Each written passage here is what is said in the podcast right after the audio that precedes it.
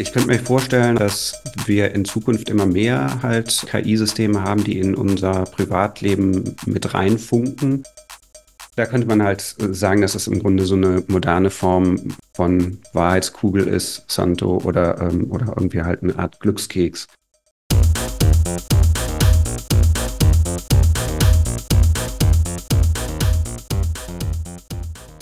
Hallo, hier ist Michael Greda mit einer neuen Ausgabe des Eule Podcasts. Heute habe ich den Martin Kurz bei mir. Hallo Martin. Hallo Michael. Mit Martin will ich heute sprechen über das Thema mit Robotern beten.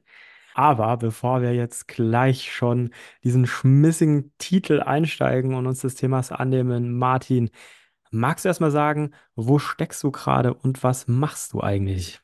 Ja, wo stecke ich beruflich? Ähm, in Dresden an der Technischen Uni, ähm, in der Religionspädagogik am Institut für Evangelische Theologie. Und gleichzeitig arbeite ich auch noch für SCATS, das ist das ähm, KI-Kompetenzzentrum der Uni Dresden und der Uni Leipzig, steht für Scalable Data Analytics and AI, SCATS AI. Genau, das war eigentlich mein äh, Big Data Kompetenzzentrum, ist jetzt halt erweitert worden zum KI-Kompetenzzentrum. Ja, und ähm, da fragt man sich natürlich, wie, wie kommt beides da zusammen? Wie passt denn Religionspädagogik ähm, zu KI? Moment, und, vorher habe ich erst noch eine andere ja. Frage bei dem äh, Werdegang.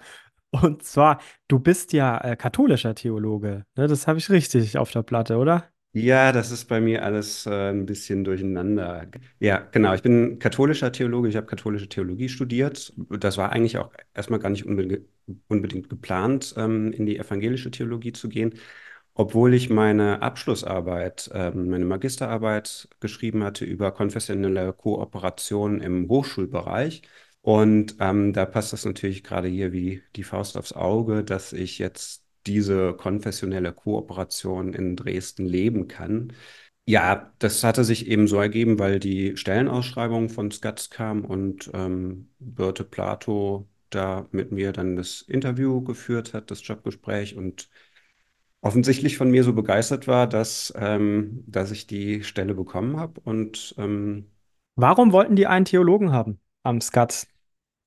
Ja, das ist nochmal so eine ähm, Wirrung in meinem Leben sozusagen, in meinem Labyrinth des Lebens. Ich habe nämlich vor der Theologie noch äh, Ingenieurwissenschaften studiert. Ich habe Elektrotechnik in Aachen studiert.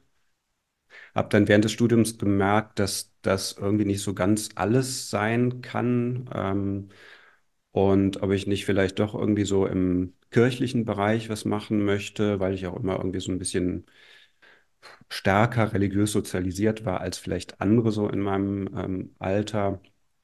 Mich das immer irgendwie ja, mitgenommen hat, interessiert hat. Und dann wollte ich das einfach mal ausprobieren. Und aus dem Ausprobieren sind dann fünf Jahre geworden. Und ähm, ja, äh, dann hatte ich irgendwann diesen Abschluss Magister zusätzlich zum Dippeling in der Tasche. Ja, und dann kam eben die Ausschreibung von SCATS. Also bei diesem äh, Big Data ehemals und heute AI-Forschungsprojekt bist du jetzt ja aber nicht genuin als Elektroingenieur tätig, sondern als Theologe. Genau, ja. Ich muss sagen, dass ich mit meinem, mit meinem ähm, E-Technikstudium nicht mehr so wirklich viel hier anfangen kann, inhaltlich gesehen. Zu meiner Zeit, das ist ja jetzt auch schon ein bisschen her, als ich E-Technik studiert habe, war KI gar nicht so ein riesengroßes Thema. Äh, es kam in ein paar Vorlesungseinheiten vor und ich habe auch in dem Bereich äh, eine Abschlussarbeit geschrieben. Aber das war damals noch gar nicht so ein großes Hype-Thema. Und ähm, deswegen, wenn wir jetzt uns hier alle zwei Wochen treffen zum Meeting bei SCATS und ich von den anderen Doktoranden so die, die Themen höre und wenn die was vorstellen, dann bin ich nach zwei Minuten auch direkt schon wieder weg. Also da ähm, komme ich nicht mehr mit. Bin ich aber, glaube ich, auch nicht der Einzige. Also selbst ähm, von den anderen Ingenieuren wird es dann auch schon schwierig, habe ich schon mal gehört, weil die Themen so speziell sind, dass man da ähm, auch nicht mehr viel mitmachen kann. Wozu ich den Titel ganz gut gebrauchen kann, ist, um zu zeigen, dass ähm, sowas Verrücktes wie Theologie auch eine Wissenschaft sein kann ähm, und dass man sich da wissenschaftlich unterhalten kann und dass man da auch forschen kann. Genau, dass man also im Grunde irgendwie ernst genommen wird. Ähm, sonst ist das hier gerade vielleicht im atheistisch geprägten, sozialistisch geprägten Osten ähm, ein bisschen schwieriger. Du konntest dann also die Entscheider in dem Forschungsprojekt davon überzeugen, dass ein äh, Theologe wichtig ist und du bringst theologische Fragen in dieses Forschungsprojekt auch mit ein. Jetzt bei einem Vortrag, der nicht direkt in dein Projekt hineinspricht, sondern eben aus ihm heraus bei einem Akademievortrag in dem Haus der Kathedrale in Dresden. Da ist ein Sammelband erschienen und da habe ich gefunden und darüber bin ich auch aufmerksam geworden auf dich. Da hast du den schmissigen Titel gewählt mit Robotern beten. Zukunftsfragen zum Verhältnis von Mensch und künstlicher Intelligenz.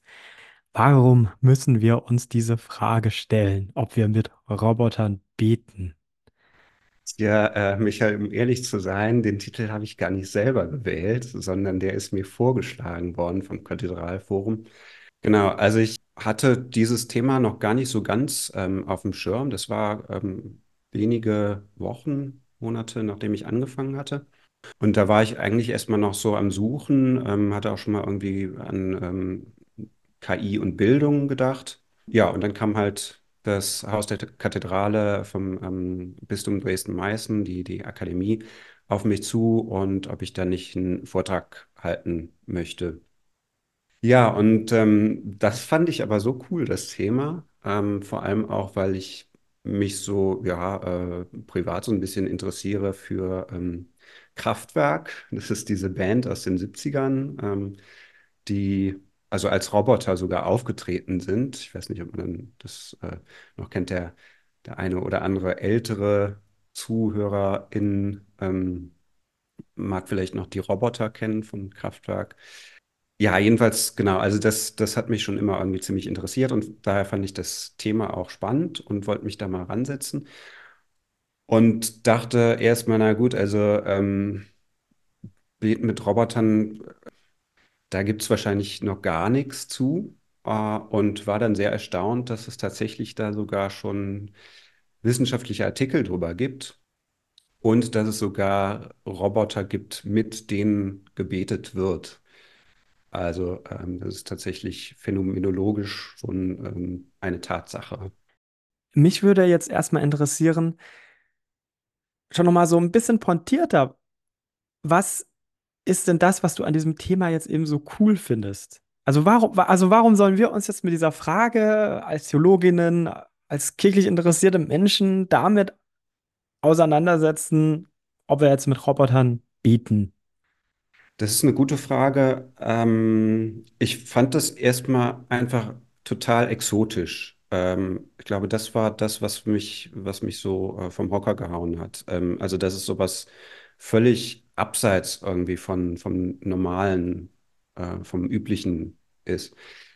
Mm, Mit der Zeit habe ich dann irgendwie auch gemerkt, also dass das eigentlich auch eine wirklich äh, relevante Thematik ist, weil ähm, naja, also es gibt mittlerweile ja schon einfach ziemlich viele ähm, ja, KI-Chatbot-Systeme und man merkt halt damit, äh, dadurch, dass sich Menschen tatsächlich auch eben mit KI unterhalten. Ähm, ich könnte mir vorstellen, also oder ich bin mir relativ sicher, dass wir in Zukunft immer mehr halt ähm, KI-Systeme haben, die in unser Privatleben mit reinfunken und dass wir uns immer öfter mit KI unterhalten werden.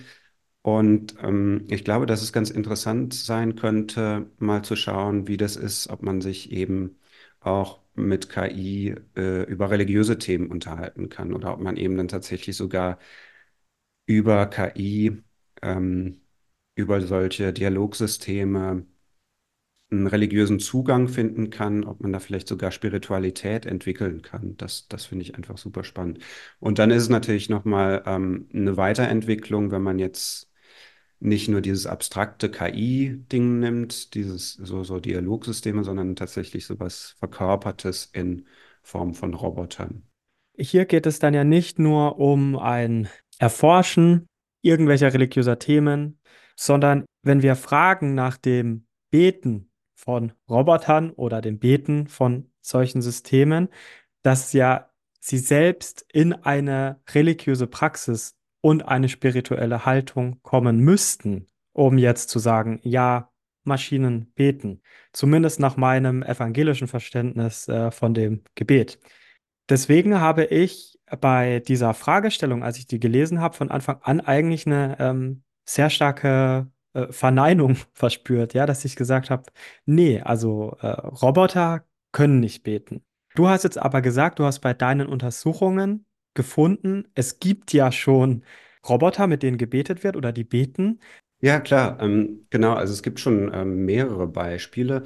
Das bekannteste vielleicht noch ähm, ist wahrscheinlich Bless You Too. Das ist so ein äh, Segensroboter der evangelischen Ja, Kirche. Ähm, 2017, das ist also schon ein paar Jahre her. Aber das, das äh, Spannendste ist wahrscheinlich ähm, äh, hier die Roboter von Gabriele Trovato. Das ist ein, ja, eigentlich Softwareentwickler, Ingenieur, der auch äh, bei der Entwicklung von Spielen, glaube ich, ähm, mitgearbeitet hat. Arbeitet äh, in der Waseda-Universität in Tokio. Japan ist ja auch irgendwie bekannt für, für Roboter und deswegen ist es wahrscheinlich auch irgendwie naheliegend, dass ein japanischer Forscher sich damit beschäftigt. Aber ähm, durch diesen italienischen Hintergrund ähm, kommt halt dann auch nochmal irgendwie dieses Katholische mit rein und das manifestiert sich dann in seinen Robotern. Trovato hat den ersten katholischen Roboter äh, gebaut, so hat er den auch selber vorgeführt, genannt in, äh, in den wissenschaftlichen Veröffentlichungen die übrigens auch auf äh, IEEE erschienen sind. Also ist so diese Standardzeitschrift im E-Technik-Bereich, sehr renommiert. Genau, also Santo steht für ähm, Sanctified Theomorphic Operator.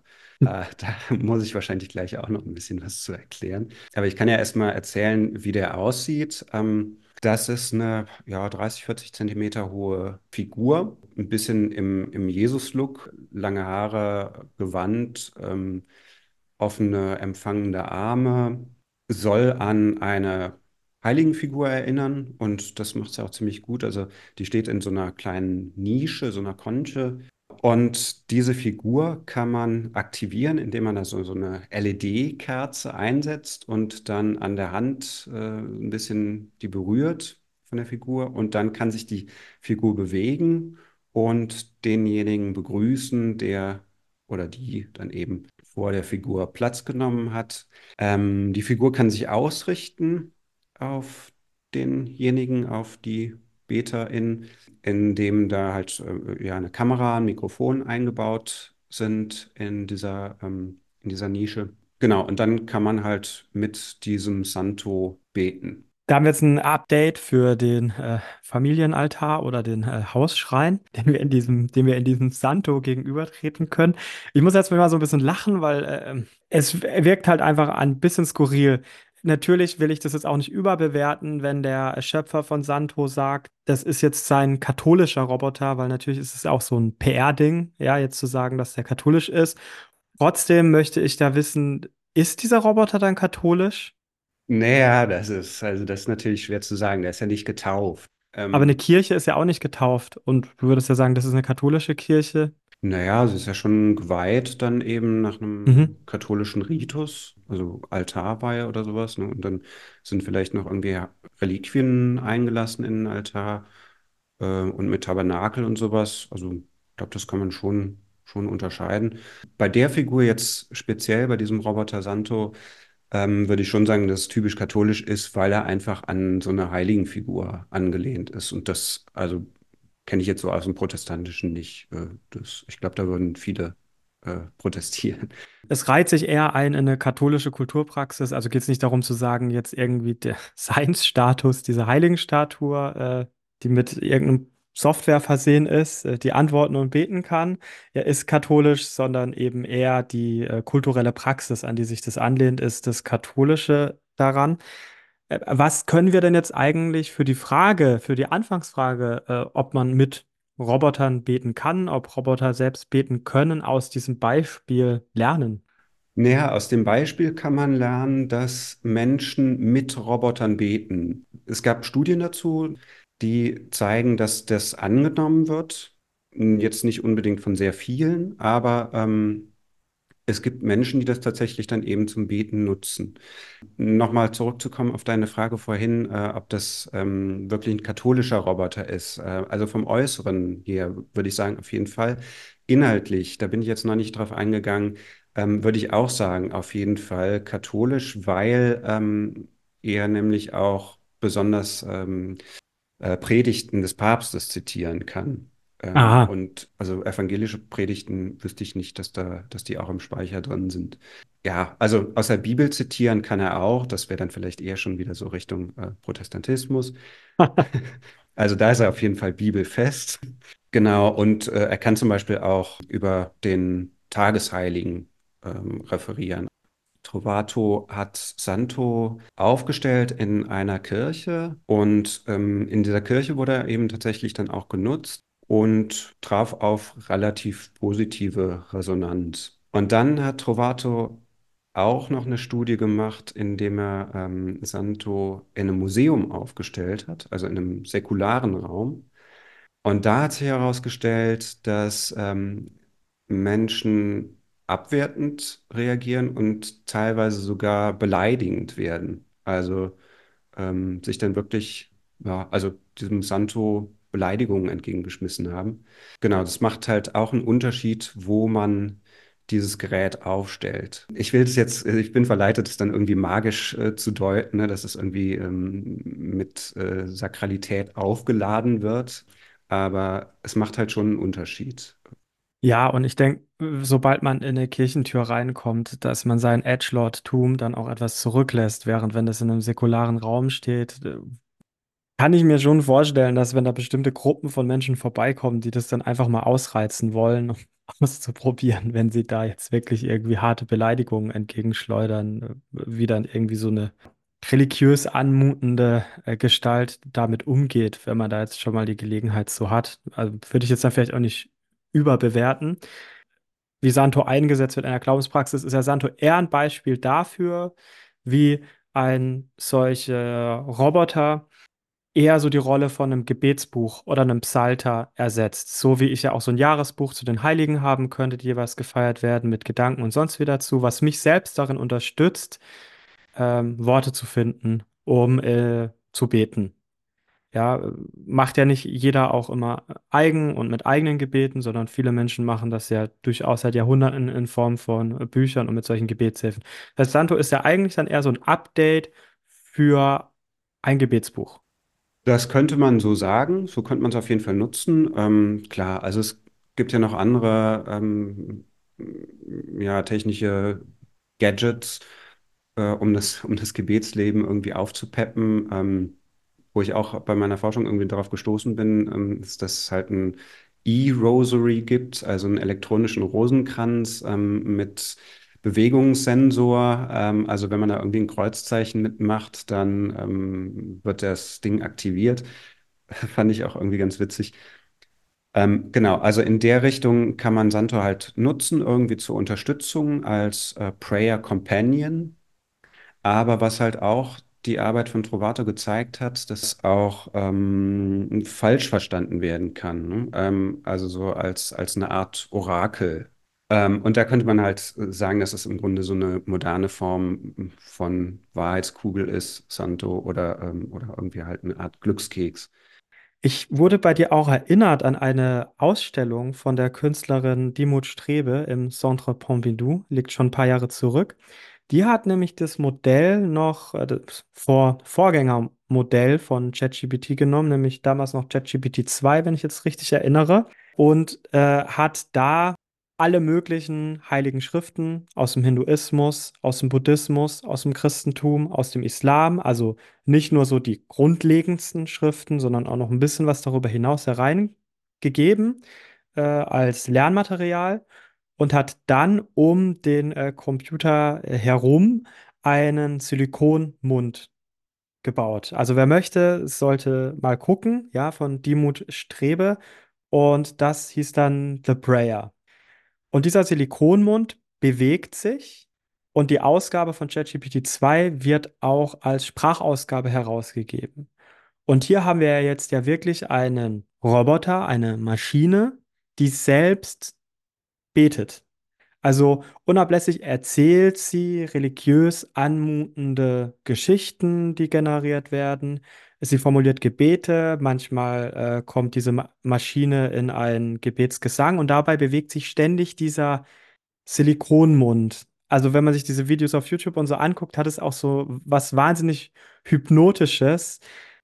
Es hat eine ganz starke äh, Fremdheitserfahrung, obwohl sich dieser äh, Mund auch bewegt. Aber hier liegt es ja wirklich eine Maschine vor, die selbst betet, weil sie Gebete formuliert. Sind das Gebete, was da rauskommt? Also ist, ist es überhaupt schon richtig zu sagen, dass diese Maschine betet? Jetzt wirklich mal aus einer knallhart katholischen Perspektive. Ja, das ist, äh, das ist äh, eine sehr interessante Frage. Da könnte man natürlich jetzt ähm, kirchenrechtlich äh, kalt drangehen und mal fragen, ob das tatsächlich verrichtetes Gebet ist, so wie äh, Priester ja eigentlich auch dazu aufgerufen sind, jeden Tag das Stundengebet zu beten. Ich finde mich bei der Sache immer wieder auch dann erinnert an ähm, diese Diskussion aus dem, äh, ja, aus dem Mittelalter, 14., 13. Jahrhundert, danach, ob das Sakrament tatsächlich richtig vollzogen wurde, ähm, ob das ähm, jetzt vom, vom Glauben des Zelebrierenden abhängt oder äh, von der, von der Form. Und da ist ja dann auch später Luther dann eben darauf eingegangen, dass auf jeden Fall eben der, der Glaube äh, entscheidend ist. Und da kann man natürlich ganz eindeutig sagen, also das ähm, liefert die Maschine nicht. Ähm, und da haben sich übrigens auch äh, TheologInnen jetzt ähm, auch mal mit beschäftigt. Ich weiß nicht mehr genau, wer das war. Auf jeden Fall war es im, in dem neuen Band von ähm, Anna Puzio, Alexa, wie heißt es mit der Religion? Da wurde gefragt, äh, ob es so eine Art, so eine Art religiösen Turing-Test geben könnte. Und ähm, der Autor sagte, dass das, dass das dahingehend auf jeden Fall schon mal ein Problem ist, weil ähm, auch nach Schleiermacher also dieses innere Vollziehen des Glaubens, ähm, das bewusste Vollziehen äh, nicht möglich ist. Bei dieser Installation von ähm, Dimut Strebe, ja, also ich weiß nicht, ob tatsächlich was generiert wird. Ähm, also ich glaube, die Texte schon äh, mit äh, GPT, also nicht, nicht Chat-GPT, sondern GPT. Ich glaube, da steckt ein Lautsprecher da drin. Also es ist nicht tatsächlich irgendwie so eine Ich Membran oder glaube, wenn ich es richtig verstanden habe, sind die nämlich auch nicht in Echtzeit generiert. Also heute könnte man das zweifelsohne machen, wahrscheinlich sogar auch in Ja, besserer Qualität. genau. Ja. Äh, Die sind nicht, glaube ich, nicht in Echtzeit generiert, sondern die sind vorher generiert worden, dann nochmal einer ähm, Sprachassistenz gegeben worden, die das dann über einen Lautsprecher ausgibt zu den entsprechenden Silikonlippenbewegungen.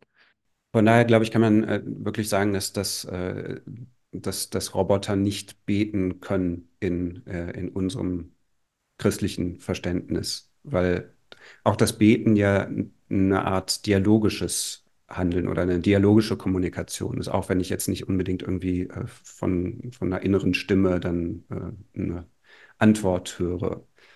Aber ich finde die Frage trotzdem super spannend und interessant, weil es ja, ähm, das geht dann aber eher in die Richtung der systematischen Theologie, ähm, was denn eigentlich dann am Menschen so als, als Voraussetzung ähm, genommen werden kann oder genommen werden muss, um gläubig zu sein, um beten zu können. Also was ist, was ist mit Menschen, die ja aufgrund von geistigen Einschränkungen nicht an Auferstehung glauben können oder nicht äh, das Glaubensbekenntnis sprechen können oder nicht äh, glaubend die, die Eucharistie empfangen können oder sich taufen lassen können oder so. ne? Und da, also das, das geht schon an theologische Grundfragen. Das ist auf jeden Fall sehr relevant. Wobei man in dem Fall ja doch auch recht stark über die äh, Geschöpflichkeit arbeiten kann. Und die Frage der Geschöpflichkeit ist ja jetzt bei einem von einer Künstlerin erstellten Roboter klarer zu beantworten oder eben schon in anderer Weise als die Geschöpflichkeit des Menschen, auch äh, eines Menschen mit Behinderung. Da würden wir dann eben nicht anzweifeln, ähm, dass auch diese Menschen eben von Gott geschaffen und gewollt sind. Ja, sicher. Ich weiß nicht, ob das jetzt die theologische Frage ist, die mich jetzt gerade interessiert. Ich fand ja eher spannender, also das ist natürlich meine subjektive Beobachtung, als ich das angeguckt habe. Warum war denn eigentlich diese Körperlichkeit so wichtig? Man hätte diese ähnliche Installation ja machen können und einfach einen Computerbildschirm hinstellen können und da irgendein Avatar was sagen lassen können. Man hätte einfach nur den Lautsprecher hinstellen können und erklären können in irgendeiner Weise, das hat kein Mensch verfasst. Das ist alles von einem Programm geschrieben und von einem Programm vertont. Und es ist ja wirklich auch teilweise gesungen, also hört es euch mal an, ja. Also da kann man gar nicht so genau sagen, ist es irgendwie so ein asiatischer Gesang oder ist es ein Muezzin-Ruf? Es ist irgendwie dann auch so eine Mischung, aber es klingt trotzdem irgendwie wohlig, versetzt einen in eine gewisse Trance. Aber dieser Mund, dieser Mund spielt ja trotzdem eine Rolle, die Körperlichkeit, die in den Raum kommt und sich diesen Raum dann auch äh, tonal erfüllt mit ihrem Gebet. Und diese Frage finde ich eigentlich äh, recht spannend oder diese Beobachtung, die die Künstlerin gemacht hat, zu sagen, dieses Gebet, der religiöse Ausdruck, hat doch auch ganz stark etwas mit der körperlichen Präsenz zu tun. Ja, mhm, ganz genau. Und eben dann auch mit dem Mund oder dem Vokaltrakt ähm, als ganz zentrales ja, Gebetsorgan im Grunde. Ne? Also das ist ja auch nochmal ganz interessant, dass es ja eigentlich ähm, im Christlichen gar nicht unbedingt auch so dass das Hirn ist, sondern durch das performative Sprechen eben Gebet äh, Wirklichkeit wird. Ähm, worauf ich hinaus will, äh, ich, also ich weiß nicht genau, ob Dimut Strebe das wirklich bewusst war, aber im Hebräischen ist ja Nefesh ähm, einmal das Wort für Seele, aber eben auch für, für das Organ Kehle. Also wenn es, wenn es heißt, äh, meine Seele preist die Größe des Herrn, ähm, ist ja dann eben auch die Kehle des Menschen, also das leibliche Organ, das da wirklich beteiligt ist. Bei der Frage, die wir jetzt berührt haben von beiden Seiten, einmal Roboter mit Robotern beten oder ob Roboter selbst beten können, werden wir natürlich nicht zu einer abschließenden Antwort kommen. Ich möchte jetzt trotzdem so zum Abschluss doch nochmal als kleinen Ausblick darüber nachdenken mit dir zusammen, was denn ähm, tatsächliche Herausforderungen in der religiösen Praxis sind. Und da finde ich die äh, Beobachtung von dem äh, Santo-Schöpfer, ähm, wir erinnern uns, ne, den äh, Schrein 4.0 für äh, zu Hause. Herrgottswinkel, ja. Genau, der Herrgottswinkel, sehr gut. Für daheim, ähm, aber eben der auch mit einer entsprechenden Software versehen ist, ähm, die Resonanz hergibt in der religiösen Praxis und einen dabei unterstützt. Da schon das Missverständnis als ähm, Orakel äh, benannt wurde. Und ich finde das eigentlich eine ganz gute Markierung, weil ich habe ganz häufig den Eindruck, dass heute, wenn wir über so etwas wie ähm, jetzt dann eben künstliche Intelligenz, man kann jetzt ja immer nicht mit Anführungszeichen sprechen, ihr habt gemerkt, ich habe es irgendwie ein bisschen vermieden, das jetzt immer so zu nennen, dass beim Reden über künstliche Intelligenz immer gleich so übertrieben wird. Es geht gleich so um die Vernichtung der Menschheit oder darum, sie in eine Utopie reinzuführen. Das finde ich immer insofern problematisch, äh, weil wir uns dann nur über diese Extreme unterhalten, statt mal so auf echte Probleme zu schauen. Und die echten Probleme, die bestehen ja da, wo jetzt schon Software unterstützt, Lebensentscheidungen für Menschen getroffen werden, so äh, wie das Ausrollen in Österreich zur Einteilung von der Erteilung von Sozialhilfe ja, das dann eben gemacht wird. Äh, bei ähm, Richtersprüchen in Amerika, in Pilotprojekten hier und da, die teilweise auch sehr weitläufig sind, also wo es nicht nur so ein paar betrifft und dann hinterher rauskommt, ja, also Schwarze haben irgendwie so härtere Urteile und so bekommen, was aber einfach nur an der Datenlage lag, wo falsche Schlüsse draus gezogen wurden. Also da sind so echte Probleme und die werden dann viel zu wenig diskutiert, weil wir uns darüber unterhalten, ob wir nicht halt in 20 Jahren vielleicht in der Terminator 3 Zukunft leben, wenn wir jetzt nicht besser aufpassen. Und die echten Probleme, die dürfen nicht untergehen. Und ich sehe jetzt gerade, was es so eine religiös-rituelle Begleitung und Lebensvollzug angeht, doch eine Herausforderung eigentlich genau in dieser Orakelfrage. Nämlich, ich kann mir schon vorstellen, dass in recht naher Zukunft Menschen da sitzen, und das frage ich dich jetzt auch als praktischen Theologen, ähm, und sich ihr ähm, religiöses Leben alleine von einer Maschine vorgeben lassen. Weil was sich technisch durchsetzt, ist ja immer das Bequeme. Und es wäre doch sehr bequem, wenn ich mir über ganz viele Lebensfragen, auch mein spirituelles, religiöses Leben, gar keine Gedanken mehr machen muss, weil ich im ständigen Austausch oder Gespräch oder in der ständigen Beobachtung mit eben irgendeiner Maschine bin, so etwas ähnliches wie ChatGPT 6, ja, GodGPT oder was auch immer, die mir alles Mögliche beantworten kann. Siehst du darin auch ein reelles Problem oder bin ich da irgendwie zu schwarzmalerisch? Ja, es ist denkbar und ähm, ja, auch nicht nur denkbar. Ich glaube, das wird tatsächlich auch Realität werden, dass man ähm, Gebets, ja, Begleiter ähm, oder spirituelle Begleiter ähm, in Form von äh, generativer KI oder von Robotern dann eben nutzt. Ähm, zum Beispiel äh, in der Spiritual Healthcare äh, im Krankenhaus oder so, Mhm. wenn einfach zu wenig Personal da ist. Und wenn man auch auf die vielen verschiedenen religiösen Kontexte gar nicht eingehen kann, weil äh, zu wenig Fachwissen, zu wenig Hintergrundwissen da ist, dann halte ich das eigentlich schon für eine ganz gute Sache, ähm, dass man jemanden hat, mit dem man sich zumindest mal irgendwie ein bisschen unterhalten kann, mit dem man vielleicht auch mal abgelenkt wird von Schmerz oder von irgendwas, ähm, mit dem man über grundlegende Fragen, Sinnfragen nachdenken kann, der aber ähm, als Begleitperson, ähm, in Anführungsstrichen, niemals den Menschen ersetzt, sondern immer nur irgendwie als, ähm, ja, als Impulsgeber dienen kann. Das, das würde ich unter lebensdienlicher Technik verstehen.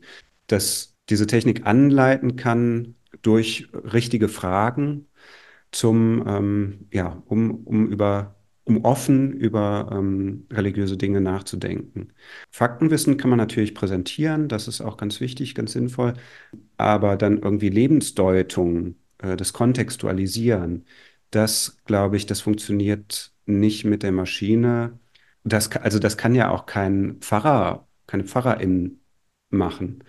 Ja, das, das muss man, äh, das muss man als Individuum selber machen. Ähm, das ist, das macht ja gerade das Gebetsleben aus, dass man ähm, ja die Geschichte Israels, die Geschichte ähm, Israels mit, mit seinem Gott und mit sich selbst, dass man das kontextualisiert und schaut, wie das im Leben irgendwie Sinn ergibt. Genau, ein großes Problem wäre natürlich dann, wenn man, wenn sich diese Maschinen wenn die, also wenn die wirklich extrahiert wären, wenn man dann ähm, mit dieser Maschine alleine wäre und nicht mehr eben mit anderen Menschen, ähm, mit anderen Systemen in Kontakt tritt. Also wenn man wirklich seinen eigenen, äh, seine eine, eigene Blase entwickelt, seine eigene religiöse Blase und äh, irgendwann völlig vereinzelt ist. Ne? Also das, das ist, das würde ich eher als äh, dann die groß, große Gefahr sehen dass es dann eben keine Gemeinschaft der Heiligen mehr ist, sondern dass dann halt nur noch so einzelne Personen da sind, die eben ähm, ihr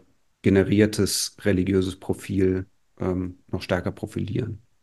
Aber ansonsten, glaube ich, könnte das, könnte das ein nettes Tool sein, um das äh, eigene Gebetsleben oder eigene Religiosität zu intensivieren. Man merkt auch, es ist alles sehr offen und im Fluss. Ich fand jetzt sehr bereichernd, dass nicht alles gleich äh, über die äh, moralische und die ethische Schiene kam, sondern dass auch mal wirklich jetzt aus so einer praktisch-theologischen Perspektive, manchmal ein bisschen nerdy, aber sonst doch durchaus etwas anschaulicher, äh, mal zu betrachten und zu überlegen, was machten die Entwicklungen vielleicht mit unserer Glaubenspraxis in den nächsten Jahren. Martin, dafür möchte ich dir vielmals danken. Schön, dass du da warst. Ja, vielen Dank, Michael, für die Einladung. Sehr gerne. Und an alle unsere Hörerinnen und Hörer da draußen. Folgt und liked dem Podcast auf Social Media, euren Kanälen der Wahl. Teilt auch sehr gerne diese Folge, wenn ihr das Thema spannend fandet und findet, andere es sollten es hören. Das hilft uns weiterhin auch in der Nische gefunden zu werden. Falls der Podcatcher eurer Wahl es zulässt, lasst uns doch gerne auch äh, Sterne, Herzen oder was auch immer als äh, Rating-Emoticon benutzt wird, da. Auch das hilft uns sehr gefunden zu werden. Vielen Dank und damit sage ich Tschüss, Martin. Ciao, Michael. Hi, ich bin Eva. Gemeinsam mit Max und Philipp habe ich 2017 die Eule gegründet, das Magazin für Kirche, Politik und Kultur. Gemeinsam mit unseren AutorInnen machen wir Kirchen- und Religionsnachrichten für eine neue Generation. Dabei brauchen wir deine Unterstützung. Mit einem Eule-Abo bezahlst du den unabhängigen Journalismus der Eule, denn wir werden von keiner Kirche finanziert. Du sorgst dafür, dass wir unsere AutorInnen fair bezahlen können und leistest damit einen Beitrag für die Stimmenvielfalt in den Kirchen. Ab drei Euro im Monat bist du dabei. Mach mit und schließ jetzt ein Eule-Abo ab.